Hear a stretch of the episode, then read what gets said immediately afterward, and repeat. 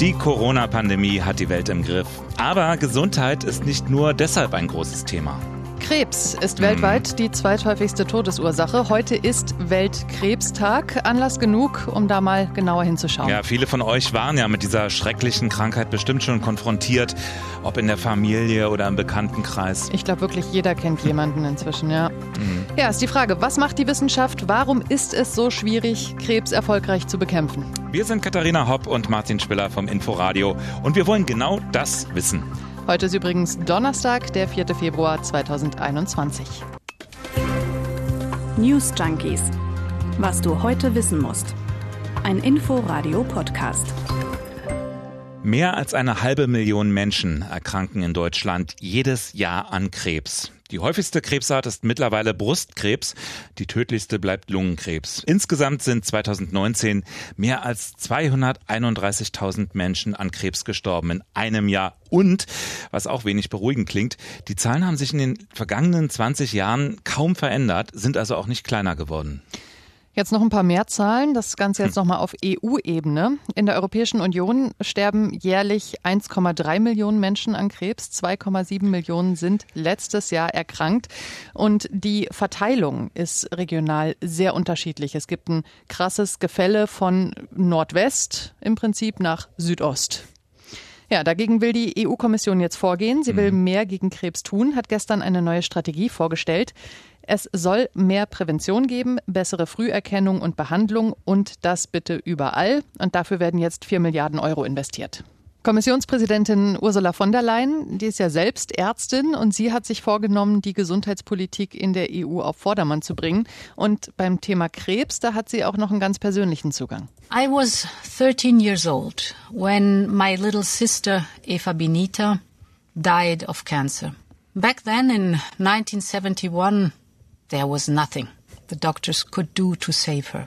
Ja, ein bisschen mehr können die ähm, Doktoren, die Ärzte heutzutage tun, aber äh, so richtig. Viele Mittel sind eher alles andere als sanft, äh, auch nicht immer erfolgreich. Ne? Also ich denke an Chemo, Bestrahlung, was gibt's noch? Das sind so diese Universalmittel, mhm. ne, die auch nach Operationen zum Einsatz kommen oder da, wo du nicht operieren kannst und die halt ja nicht nur die Krebszellen treffen, sondern auch den ganzen Rest des Körpers. Es gibt auch schon deutlich modernere Methoden, die auch gezielter ansetzen, aber der ganz große Durchbruch, nee, der ist bisher ausgeblieben. Umso spannender, dass ausgerechnet die Corona-Pandemie jetzt die Hoffnung nährt, dass es vielleicht in Zukunft doch eine Art individuelle Universaltherapie geben kann. Aber ja, ich würde sagen, eins nach dem anderen. Ja, ähm, es sind Unternehmen, die schon lange daran forschen, an neuen ähm, Mitteln, an Art Krebsimpfstoffen. Und diese Unternehmen, die heißen zum Beispiel BioNTech oder CureVac, Namen, die wir doch irgendwann irgendwo in der vergangenen Zeit schon mal gehört haben. Ja, das ist ja wirklich kein Zufall, ne? dass nee. die jetzt so schnell auf Corona-Impfstoffe wechseln konnten. Nee, die haben tatsächlich mal Krebsimmuntherapien entwickelt, tun das immer noch. Und zwar mit dieser mRNA-Technologie. Genau, die jetzt dann eben auch bei den Impfungen, bei dem Corona-Impfstoff von BioNTech zum Einsatz kommt. Und Moderna, glaube ich, auch, ne? Und von, von CureVac dann natürlich auch kommen hm. wird. Die sind ja auch auf dem Weg. Genau, das ist eine Entwicklung eben aus der Tumorforschung. Ja, nur durch diese Vorarbeit damals, äh, die ja schon viele Jahre zurückreicht zum Teil, war es ja überhaupt möglich, dass das jetzt mit den Impfstoffen gegen Corona so schnell innerhalb nur eines Jahres gehen konnte. Hat inzwischen bestimmt jeder schon mal gehört, was dieses mRNA-Verfahren ist. Deswegen machen wir jetzt mal nur eine kleine Auffrischung. Ähm, das M in mRNA, das steht für Messenger auf also Deutsch. Also Boten. Genau, Boten-RNA. Genau. Und die wird genutzt, um einen Teil der Erbinformation des Krankheitserregers in den Körper zu transportieren.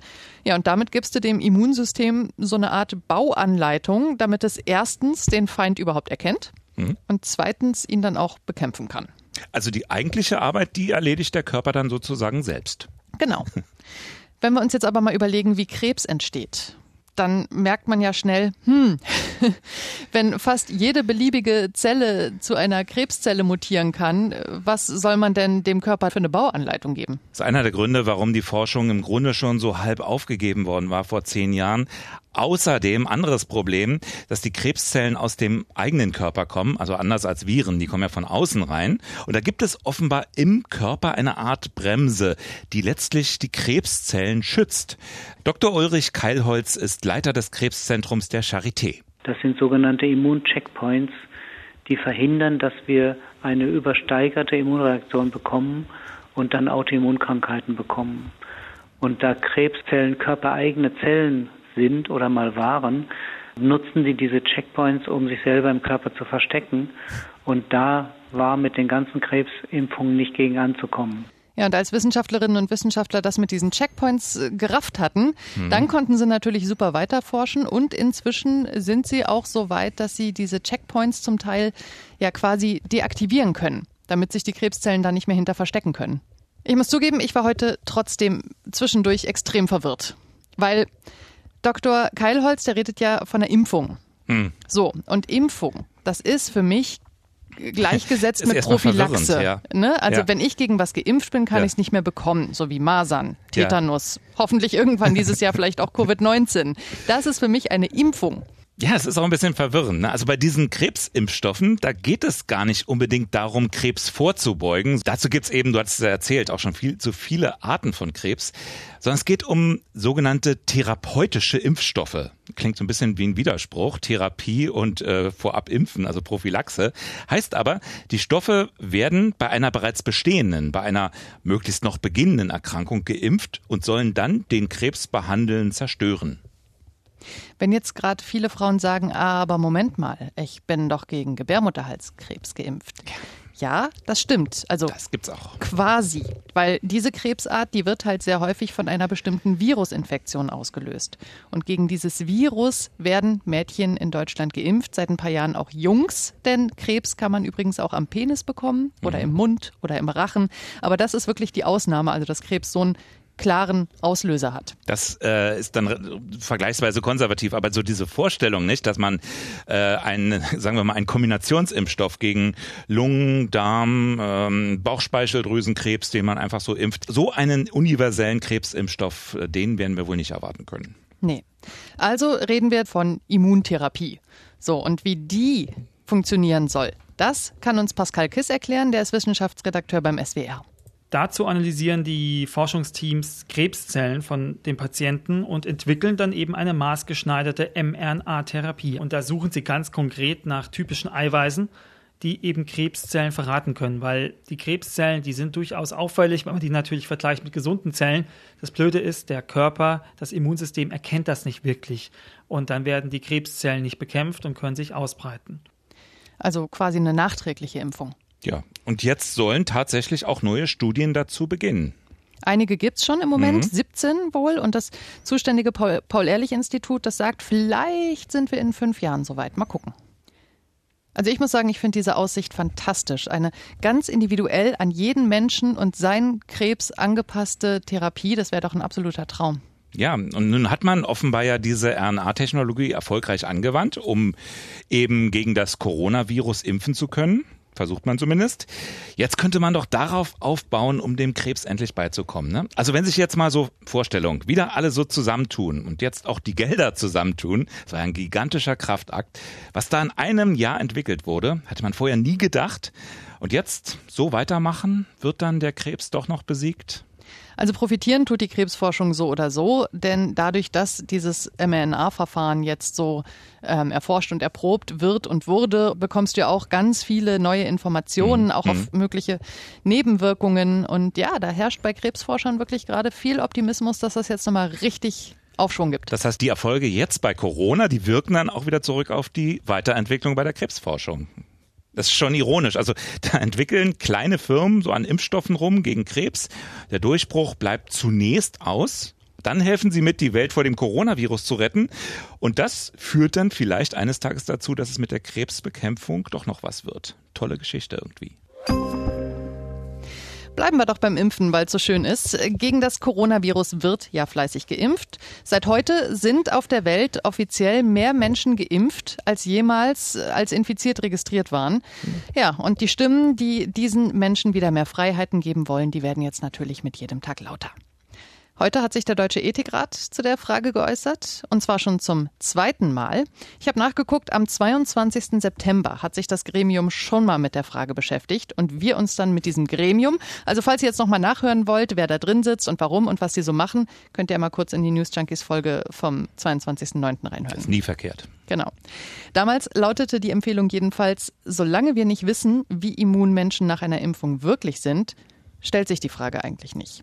Aber spannender war dann der theoretische Teil. Die Hälfte der Mitglieder konnte sich damals schon vorstellen, dass so ein Impfausweis, das war damals die konkrete Fragestellung, also dass der durchaus helfen könnte, so ein Stück weit Normalität zurückzubringen in die Gesamtgesellschaft. Die andere Hälfte hat dagegen gesagt, nee, das wäre eine hm. viel zu große Ungerechtigkeit. Ja, so hast du den Impfausweis, darfst du mehr, so nach dem Motto. Aber so richtig geändert hat sich das ja immer noch nicht. Man weiß ja bis heute nicht, inwieweit geimpfte Menschen das Virus weiter verbreiten können. Also hören wir doch mal, was der Ethikrat heute empfiehlt. Sigrid Laumann leitet die AG Pandemie. Besondere Regeln für Geimpfte würden zum jetzigen Zeitpunkt keinen Sinn machen. Die Impfung schützt davor, schwer an Covid-19 zu erkranken. Sie schützt aber nach derzeitigem Kenntnisstand nicht zuverlässig davor, sich zu infizieren und vor allem nicht davor, andere infizieren zu können.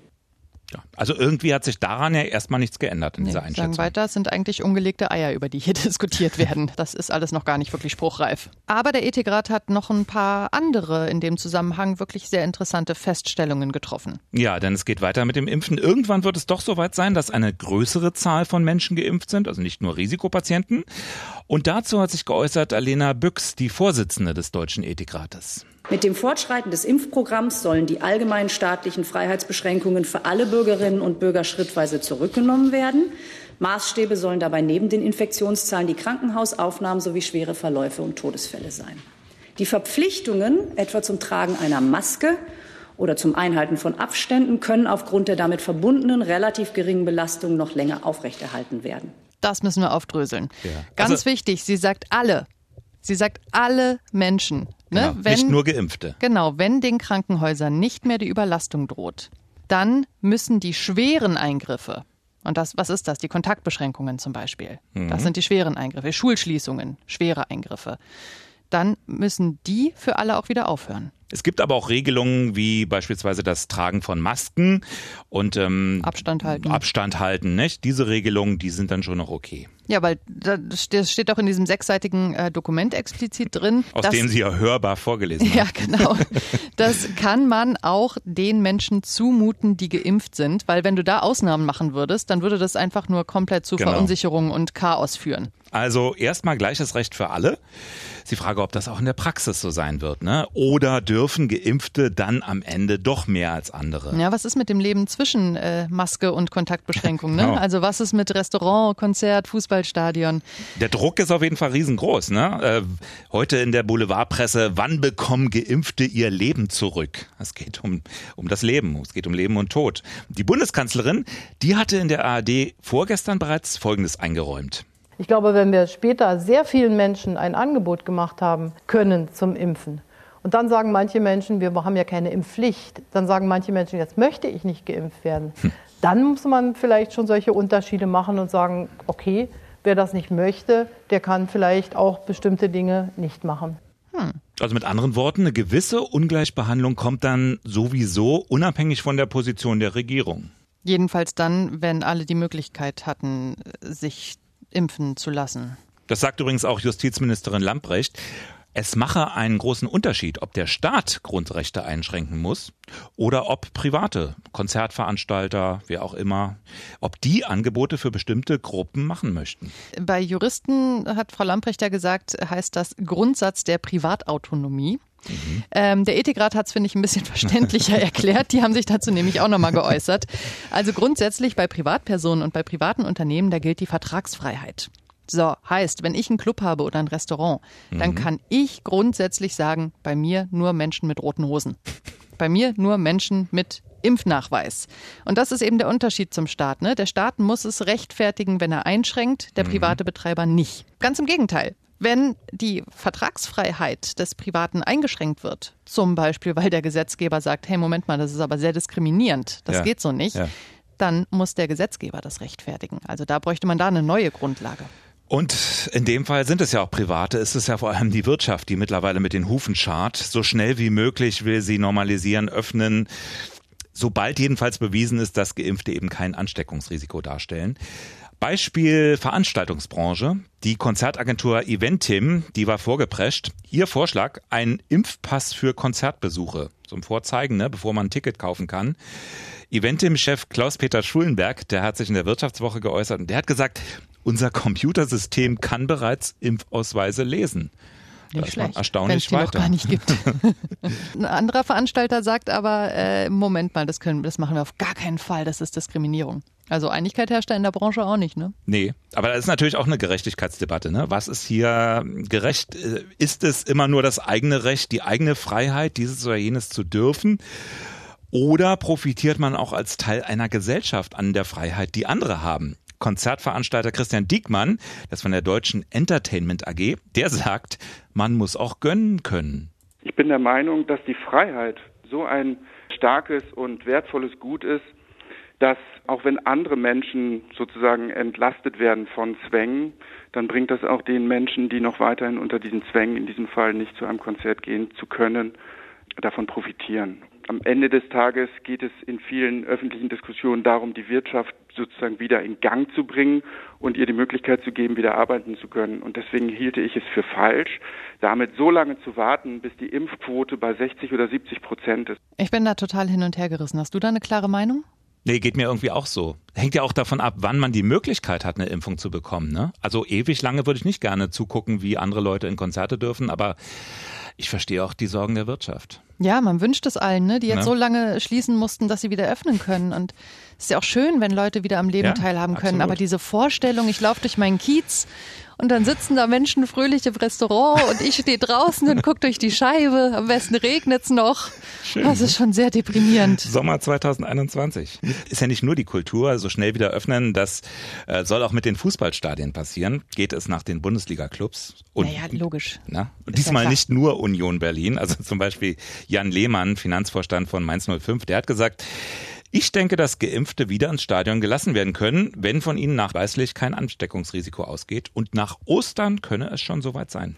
Wie seht ihr das grundsätzlich? Sollten Menschen, die geimpft sind, mehr machen können als andere? Sollten wir alle wieder mehr machen können, wenn die Inzidenzzahlen noch ein bisschen runtergehen? Und dann aber auch in Kauf nehmen, dass es die anderen sind, die mehr machen dürfen, Ja, denen man dabei zugucken darf. Schreibt mal gerne, wie ihr das so seht. Ihr merkt ja, wir sind da irgendwie hin und her gerissen. Äh, newsjunkies at inforadio.de. Genau, wir sind gespannt auf eure Meinung. Ja, alle reden von Impfen, Impfen, Impfen und die Zeit drängt. Inzwischen ist sogar von einer Supermutation die Rede, von einer Mutation der Mutation. Oh Gott, da, so, daran will ich im Moment gar nicht denken, ganz ehrlich. Also Großbritannien und Südafrika kombiniert sozusagen. Dazu braucht es aber erstmal Impfstoff. Gleichzeitig reden alle davon, dass es den ja nun gar nicht gibt. So, bis dahin gibt's auch eine Strategie. Was ist eigentlich mit diesen ganzen Schnelltests, von denen immer die Rede war? Ja, da könnte ja auch einiges gehen, ne? Schneller Test und dann schnell drei Stunden Vergnügen. Also da reicht Genau. ja die Momentaufnahme. Das ist Genau. ja immer die Kritik, ne? Ja. ja, wo sind die Schnelltests? Ja, theoretisch ist das seit gestern in Deutschland erlaubt, dass du in die Apotheke gehst, dir so einen Test kaufst, nach Hause gehst, Test machst, ins Stadion gehst, vorzeigst und sagst ole ole.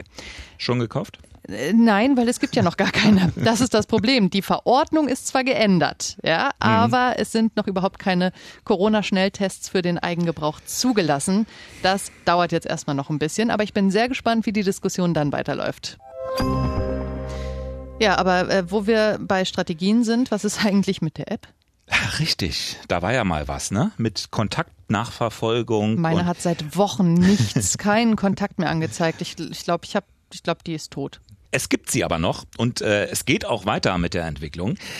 Aber eher langsam, muss man sagen. Einer der Kritikpunkte an der Corona-Warn-App war ja, dass Nutzer älterer Handys oder Betriebssysteme, dass die die App gar nicht nutzen können, auch wenn sie wollten. Zumindest für das Apple-Lager, kann ich sagen, gibt's jetzt gute Nachrichten. Apple selbst hat nämlich alte Betriebssysteme fit gemacht. Ich selbst könnte zum Beispiel die Corona-App mit meinem, sagen wir mal, prähistorischen Gerät jetzt endlich benutzen, theoretisch. Aber jetzt ist das RKI gefordert und das sagt, kommt, aber dauert. Die Anpassungen sind nicht so ganz ohne, heißt es. Du, aber wie gesagt, also seit Wochen nix. Ich glaube, du verpasst da im Moment wenig. Mal gucken, was am Ende schneller kommt. Die Corona-App für alle oder die Krebsimpfung. Wir sind jetzt jedenfalls erstmal weg. Und wenn ihr uns abonniert, verpasst ihr auch unsere morgige Ausgabe nicht. Themen können wir noch nicht verraten. Wir wissen es auch noch nicht. Bis morgen. Tschüss. News Junkies. Was du heute wissen musst. Ein Podcast von Inforadio. Wir lieben das Warum.